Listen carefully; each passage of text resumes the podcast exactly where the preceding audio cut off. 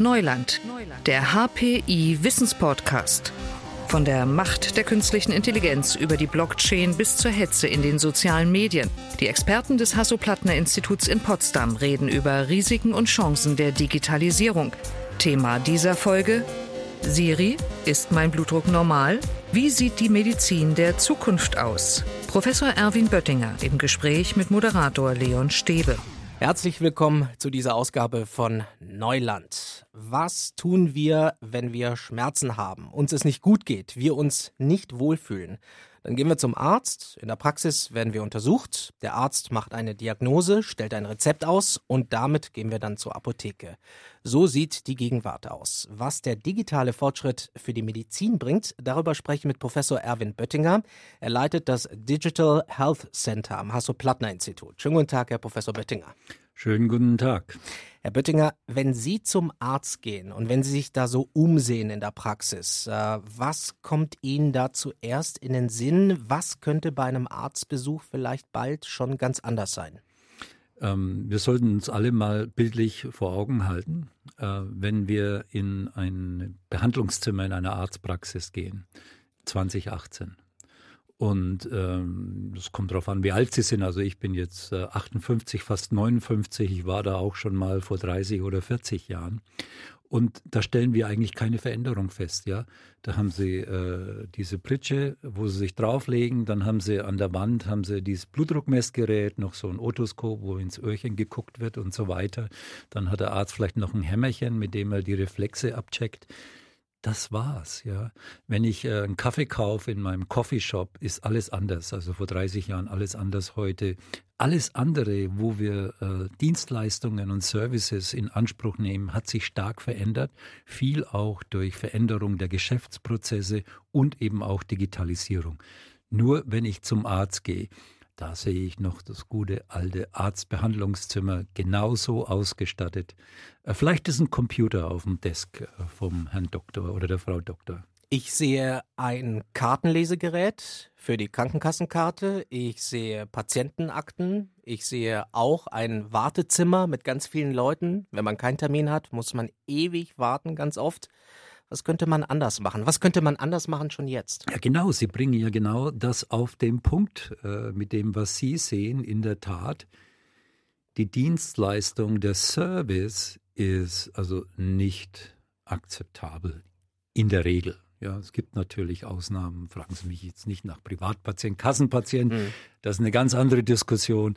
Ähm, aber äh, es könnte viel mehr Service sein. Also ich denke da nur, wenn ich ähm, ja als junger Bursch äh, international verreist bin, da musste ich noch irgendwo auf irgendeine bestimmte Bank und American Express oder Thomas Traveler oder Thomas Cook Traveler Checks kaufen, ja, dann musste ich in dem Land äh, meiner Träume die wieder einlösen, damit ich Geld bekomme. Und also es ist ja heute gehen sie egal wo, von Simbabwe bis New York, einfach an einen Kassenautomat und das ist Service. Ja, das geht in so vielen Bereichen. Aber in der Medizin tun wir uns da noch sehr schwer im Gesundheitswesen. Es könnte doch über ein Chatbot, über einen Assistenten äh, die Frage gestellt werden beim Morgenkaffee, Mensch, ähm, wie sieht's denn aus? Äh, wie ist denn der Weg zur Arztpraxis? Wie voll ist die Praxis? Äh, soll ich ein bisschen später gehen? Oder was ist das optimale Timing. Google Maps macht das ja für uns, wenn wir uns auf der Straße befinden. Rot, grün, alternativ, länger, kürzer. Ja, das ist Service durch Digitalisierung. Also ich könnte Ihnen jetzt eine ganze Litanei erzählen, äh, wie wir viel mehr Kundenservice, Patientenservice äh, erkennbar und erlebbar machen könnten. Das ist eine Sache. Das Wesentliche ist aber, äh, die Outcomes, die Qualität der Versorgung äh, maximal zu verbessern durch Einsatz digitaler Methoden. Dazu kommen wir bestimmt noch im Laufe des Gesprächs. Dazu kommen wir gleich jetzt, weil wir natürlich mit ganz viel Gerätschaften ja jetzt schon ausgestattet sind. Smartphones, Smartwatches, Wearables. Ähm, Sie haben das ja schon so angesprochen. Sprachassistenten sind in der Wohnung. Wie könnten diese Geräte helfen, wenn es um unsere Gesundheit geht? Wir können uns natürlich äh, viel vorstellen. Jetzt einfach Symptom-Checker. Ne? Wir haben ja hier in Berlin äh, eine sehr erfolgreiche Startup, die ADA Health. äh, die äh, sich jetzt äh, mit Einsatz von künstlicher Intelligenz damit befassen, wie ähm, ja, Nutzern der App, seine App, die lädt man sich runter aufs Smartphone, hat man dann, wenn einem was nicht passt, ja, gibt man ein paar Symptome ein und es gibt ein paar Fragen dazu und dann kommt eben ähm, aufgrund der intelligenten Befragung und im Hintergrund natürlich des Allgemeinwissens zu Gesundheit und Krankheit, Krankheitsentstehung, die Wahrscheinlichkeiten, was ist am wahrscheinlichsten für den Herrn Stöwe heute Morgen oder heute Abend äh, in der Erklärung äh, seiner Befindlichkeit. Dann gibt es eben ein Ranking von diesem, was ist am wahrscheinlichsten, zweitdrittwahrscheinlichsten, ja, als Erklärung, ja. Und zu jeder dieser Wahrscheinlichkeit als Erklärung für die, das Befinden, ähm, ähm, gibt es natürlich dann auch einen Hinweis, das ist gefährlich, das ist nicht gefährlich. Also ähm, zu Hause bleiben, keine Sorge machen, mal einen Tag abschalten oder sofort in die Notaufnahme. Das ist dann die Bandbreite der Empfehlungen. Ja. Das heißt, das, wir haben im Prinzip in Zukunft unser eigenes Labor mit uns mit, dass wir sozusagen selbst auch befragen können, geht's mir gut? Siri, geht's mir gut? Ist alles normal? Ist das wirklich die Zukunft? Also so könnte man das auch sehen, wenn man ähm, die Daily Dose of Reaffirmation vom Spiegel benötigt, wie das früher war, ja, äh, äh, könnte man das auch sehen. Nee, ich sehe das etwas anders und zwar dahingehend, dass man wirklich äh, solche Leistungen und Dienste in Anspruch nimmt, wenn man sich nicht wohlfühlt, wenn man irgendwas Außergewöhnliches wahrnimmt, ja, Magenschmerzen, Kopfschmerzen und dergleichen, ja. Und äh, dann äh, Siri haben sie jetzt genannt. Das ist jetzt natürlich über Apple. Ich will keine Werbung machen. Es gibt viele verschiedene Anbieter in dem Bereich. Ja, es gibt auch viel Forschung, innovative Forschung im ähm, öffentlichen Bereich dazu, auch in unserem Institut und an anderen Instituten, einfach eine äh, Wahrnehmung, ich habe jetzt Magenschmerzen. Und was passiert Und dann? dann passiert das, also jetzt äh, ist es nicht einfach so wie bei Google. Nochmal ein, ja, ich gebe bei Google ein Magenschmerzen und dann kommt was heraus, was Allgemeinplätze sind. Ja, in dem Fall Digital Health äh, über meine App ist das, was ich eingebe, schon bezogen auf äh, mich als Persönlichkeit, als Person mit meiner Geschichte äh, bezüglich Health und äh, krank sein oder krank fühlen. Ja, ähm, die Software weiß, zwei, dreimal im Jahr hat der Erwin Böttinger diese Magenschmerzen. Ja, mhm. und ähm, in welchem Kontext das ist, ja, welche Uhrzeit, was gerade gegessen wurde, was äh, ansonsten ansteht. Also das System würde wissen, was äh, in der persönlichen Geschichte äh, schon äh, zu ähnlichem Befinden äh, äh, hat beitragen können, würde das abfragen. Wenn es neue ähm, Erkenntnisse gibt, würden die dazu abgefragt werden und dann würden Ratschläge erteilt.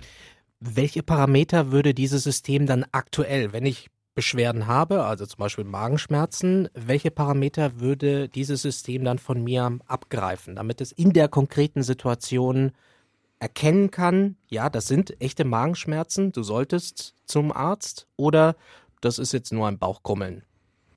Naja, das, ähm, das System, die, dieses Assistenzsystem nenne ich das, ja, personalisierte Assistenzsystem, hat äh, das gesamte kollektive medizinische Wissen parat. Ja, immer und überall und unermüdlich. Ja, nicht zur Praxisöffnungszeit, nicht von neun bis zwölf und dann wieder von vier bis sechs, immer und überall. Also wenn ich das in Anspruch nehmen möchte, kann ich das. das ein Service. Ähm, hat alles parat und weiß auch meine eigene Geschichte dazu und stellt natürlich genau wie das äh, der Mediziner oder Healthcare Professional tun würde, erstmal Fragen, macht erstmal eine Anamnese. Ja. Mhm.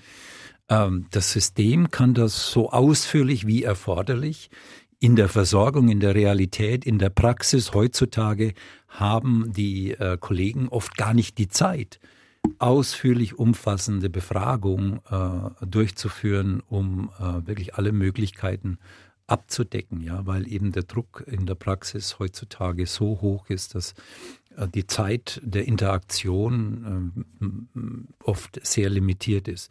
Das System nimmt sich alle Zeit der Welt, um alle Fragen zu stellen, die erforderlich sind. Die auch ein Arzt stellen würde.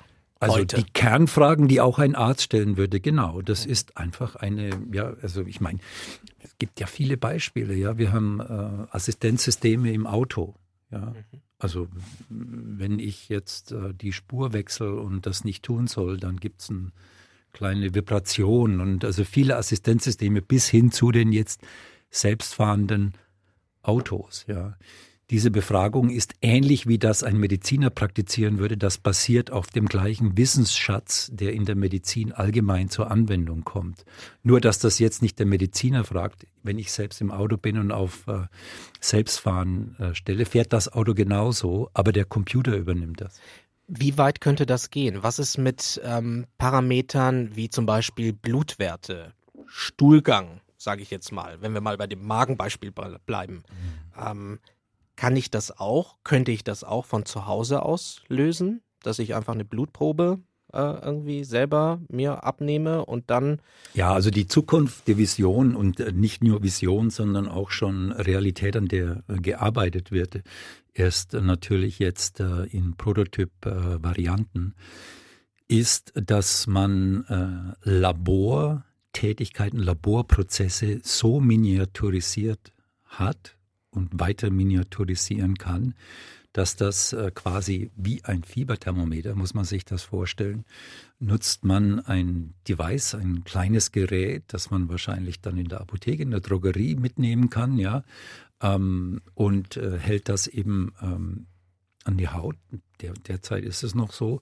Es gibt einen kleinen Peaks, äh, eine Mikroprobe an Blut äh, geht in das Gerät und alle Prozesse, die in einem großen Labor ablaufen würden zur Bestimmung von Parametern im Blut, ja, der Werte dieser Parameter laufen miniaturisiert in dieser Kartusche ab, ja. Und äh, es gibt ein Ergebnis, das Ergebnis kann über das Smartphone visualisiert werden und gleichzeitig auch an, äh, den, an die elektronische Patientenakte und die behandelnden Ärzte weitergegeben werden. So wie Sie das schildern, klingt es ja so, als ob es fast gar keine Arztbesuche mehr geben könnte.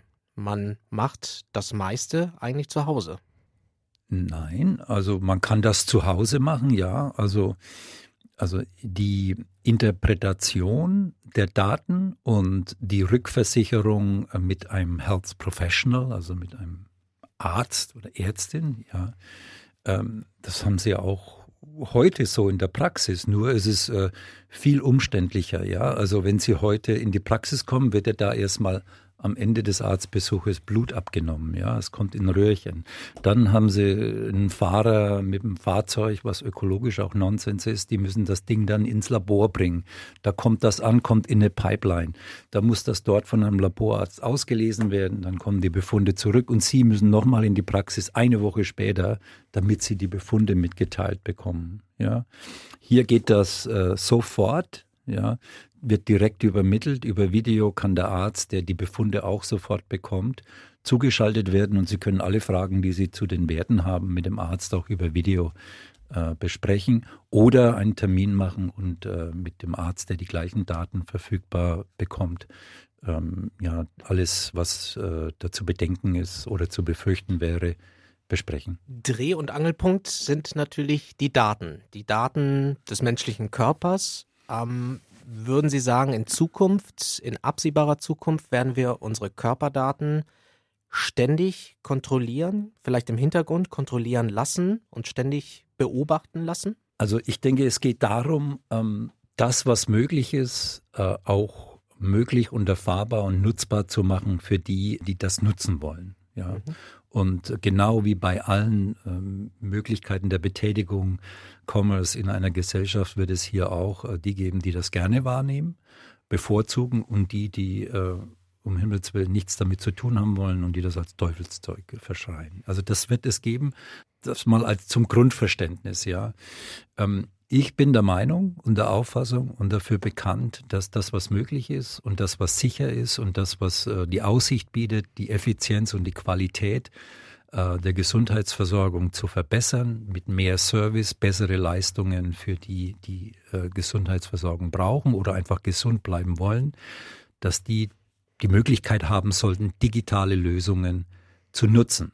Ja, und ähm, da haben wir schon äh, ein Thema, dass wir hier eben über regulatorische Rahmenbedingungen und was verboten ist, was nicht sein darf und so weiter, dass wir da eigentlich auch das Grundrecht eines freien Bürgers ein Stück weit beschneiden, indem wir es nicht möglich machen, dass Deutsche äh, diese Leistungen äh, in Anspruch nehmen. Ich bin Deutscher und Amerikaner. Also ich habe beide Staatsbürgerschaften. Ich habe auch in den USA eine Gesundheitsakte. Ich habe Ärzte dort. Ja, ich kann dort die Leistungen wahrnehmen, in Deutschland aber nicht. Also nur dadurch, dass ich jetzt äh, durch also grenzüberschreitend äh, mich geografisch verändert habe. Das macht aus meiner Sicht keinen Sinn. Ich hätte zwei Kritikpunkte, die ich ansprechen würde, die auch in der öffentlichen Diskussion natürlich ja immer wieder aufkommen. Das eine ist das Thema Datenschutz. Was passiert mit den Daten? Und vielleicht auch die moralisch-ethische Frage. Eine Krankenkasse würde sich ja wirklich freuen, wenn sie ständig von mir meine Daten bekommt, wenn sie weiß, na, der trinkt manchmal gern ein Gläschen, das sollte vielleicht nicht so sein, oder er geht zu wenig joggen, wir würden gerne sehen, dass er mehr joggt. Ist das wirklich in dem Sinne vertretbar, dass äh, wir der Krankenversicherung solche Daten übermitteln, aus Ihrer Sicht? Also man darf das nicht missverstehen. Ja, es gibt Datenschutzgrundverordnung, es gibt ethische Prinzipien zum Umgang der Daten. Es gibt äh, das Mandat, dass die Privatheit gesichert sein muss und alles, was wir tun und anstreben und alles, was ich propagiere, muss in dem Kontext der Verordnungen und der äh, Rahmenbedingungen äh, compliant sein. Also von daher wollen wir uns innerhalb der Rahmenbedingungen bewegen und wir wollen argumentieren im Sinne eines politischen Diskurs, gesellschaftlichen Diskurses, dort, wo die Rahmenbedingungen bessere Leistungen äh, verhindern oder vielleicht eine Barriere darstellen, müssen wir uns darüber unterhalten als Gesellschaft. Ja, so viel dazu. Ähm, dann äh, zu dem Punkt, meine Gesundheitsdaten und ich rauche und trinke und habe sonst äh, Verhaltensweisen, die, naja, also meiner Gesundheit nicht zuträglich sind. Aber das macht mir ja eigentlich nichts aus. Ich will auch, dass das niemand weiß, weil wenn irgendwas passiert über meinen Krankenversicherungsbeitrag, bin ich ja abgedeckt. Mhm. Ja. Und übrigens äh, zahle ich den gleichen Beitrag wie der oder die, die jeden Tag eine Stunde vor der Arbeit rennt, ja, die vegan ist und und und und, ja, und ich zahle den gleichen Beitrag, ja, obwohl ich für die Gesamtheit, ja, ähm, ein wesentlich größeres Risiko, auch eine finanzielle Belastung darstelle. Ja. In Deutschland haben wir die Situation, dass wir nach den USA das zweitteuerste Gesundheitssystem haben und die neueren Daten ähm, sprechen sehr dagegen, dass wir ein Top-Gesundheitssystem haben. Die Parameter, die wir messen im internationalen Vergleich der Leistung von Gesundheitssystemen, sind in Deutschland Tendenz fallend. Also OECD, EU, WHO können sich alles anschauen. Also mittelmäßige Leistung, viel zu hoher Preis. Ja. Der Druck kommt nicht beim Einzelnen an. Ja. ja. Und wenn ich jetzt eine Autoversicherung abschließe, ja, und ich bin äh, im letzten Jahr dreimal als Raser identifiziert worden und ich habe drei Unfälle gebaut, habe so und so viele Punkte in Flensburg, ja, dann wird meine Versicherung teurer sein. Die Frage ist nur, wie man das dann austariert ja, und wo richtig. man dann die Punkte setzt. Muss es jeden Tag joggen richtig. sein? Darf es nicht auch mal ein Gläschen Wein sein? Natürlich. Also wir, wir sind ja hier nicht äh, ideologisch hardcore. Also wir wollen ja hier nicht lauter Gesundheitszombies äh, hier äh, um uns herum haben. Also natürlich muss da gesunder Menschenverstand äh, auch äh, die treibende Kraft sein äh, bei diesem äh, Konsensus, den wir als Gesellschaft äh, erreichen müssen. Aber zu sagen, der, äh, ja, der, der äh, macht alles falsch, was man im Gesundheitsverhalten, Gesundheitsverhalten falsch machen kann, über viele Jahre, ja. Aber er leistet keinen extra Beitrag für sein Fehlverhalten. Und alle anderen müssen das, was er an Kosten verursachen wird, mittragen. Das muss man auch mal ansprechen. Also es muss in der Tat aus meiner Sicht, und ich denke, dazu gibt es genug Diskussionen, ähm, ähm, dies muss halt eben auch digital mit einbeziehen in Zukunft. Es muss eine Balance gefunden werden, die gesundes Verhalten incentiviert und vernünftig incentiviert. Ein anderer Punkt, äh, den ich noch ansprechen wollte, auch Kritik oder vielleicht eine Schwachstelle ist, wie ist das, wenn wir ständig auch damit konfrontiert werden, mit unseren Gesundheitsdaten sehr offensiv umzugehen. Äh, das, ich sag mal so, das könnte auch ähm, ein schwieriges Moment sein, zum Beispiel für Hypochonder, die ständig dann denken, oh Gott, jetzt zwickt es hier. Da frage ich dann den Sprachassistenten. Oder ja. ich fühle mich heute nicht wohl oder ich bin irgendwie nicht gut drauf. Und dass man damit dann ständig zu tun hat. Ist das mhm. nicht eine Gefahr auch der Entwicklung? Ja, natürlich wird es diese. Dr. Google, da ärgern na, ja, sich genau, die Ärzte. natürlich wird es diese Extreme geben, ja. Aber das ist jetzt äh, nicht anders, als wenn die gleiche Person oder Persönlichkeit mit den gleichen äh, Eigenschaften und Verhaltensmustern jeden zweiten Tag im Wartezimmer sitzt. Also das ist ja klar. Also das haben wir ja heute schon. Ne? Sprechen Sie mal mit den Kollegen in der Praxis. Die kennen genau ihre Pappenheimer, die äh, dieses Verhalten an den Tag legen. Und also ständig da sind. Ja, ich meine, das wird es auch geben. Das wird es auch äh, für die digitale Gesundheitslösung, für die App geben. Das ist richtig. Wenn Sie mit Ihren Kollegen sprechen, Sie sind ja auch studierter Mediziner, hm, wenn Sie mit Ihren Kollegen sprechen, mit Ärzten, finden die alle diese Entwicklung gut? Also Ihre Vision oder das, was Sie sagen, dass, dass Sie dafür stehen oder dass Sie dafür auch kämpfen, dass wir da vorankommen, finden die das alle gut? Oder kriegen Sie da auch Kritik ab? Naja, also das ist jetzt äh, eine geladene Frage. Also ähm, ich gehe mal folgendermaßen ran. Also wir haben ja bisher es bekannt, ist auch in den Medien, in vielen Berichten, verschiedenen Outlets beschrieben, dass die Ärzteschaft oder zumindest die Vertretungen der Ärzteschaft, die Verbände, eigentlich als Bremser in dem digitalen Prozess verstanden werden. Und das ist auch an den Fakten, den Daten und so weiter nachvollziehbar. Ja. Das zeigt doch schon, also jetzt nicht äh, meine Feststellung, muss ich nicht im persönlichen Gespräch mit Einzelnen feststellen, dass wir, und im Umkehrschluss sage ich das auch als Herausforderung für uns, also für die Gurus für Digital an, äh, es nicht geschafft haben, den Kolleginnen und Kollegen den Nutzen so nahe zu bringen, dass sie das gerne wahrnehmen und auch die Risiken so verständlich zu machen, dass sie die akzeptieren. Also ähm, dort, wo ähm, in der, unter den Kollegen und Kolleginnen, also einfach aus eigenem finanziellen Interesse, aus Angst vor Transparenz, aus Angst vor mehr Patientenbeteiligung, äh, aus Angst vor mündigeren Patienten diese Lösungen abgelehnt werden, da haben wir ein Problem. Ja dort, wo äh, die Möglichkeiten und auch äh, die, das Potenzial für mündigere Patienten, aufgeklärte Patienten, auch durch digitale Systeme informierte Patienten, wo die Komplexität reduziert ist, damit mehr Zeit für den Austausch mit den Patienten möglich ist. Dort, wo Kolleginnen und Kollegen das alles annehmen, verstehen, da ist ein Vorteil auch für mich und da ist kein Risiko, dass mein Job nächstes Jahr weg ist, ja weil die künstliche Intelligenz alles übernimmt, ja. Ähm, da muss man eben äh, diese Prozesse so darstellen. Das haben wir bisher noch nicht geschafft, dass es um Assistenz geht, äh, genau wie jetzt äh, in, in, der Mobilität. Äh, wenn wir um, über das Thema Mobilität sprechen, haben wir so viele Assistenzsysteme, ja, im Vergleich zu vor 20, 30 Jahren. Da nehmen wir das ja auch an, ja.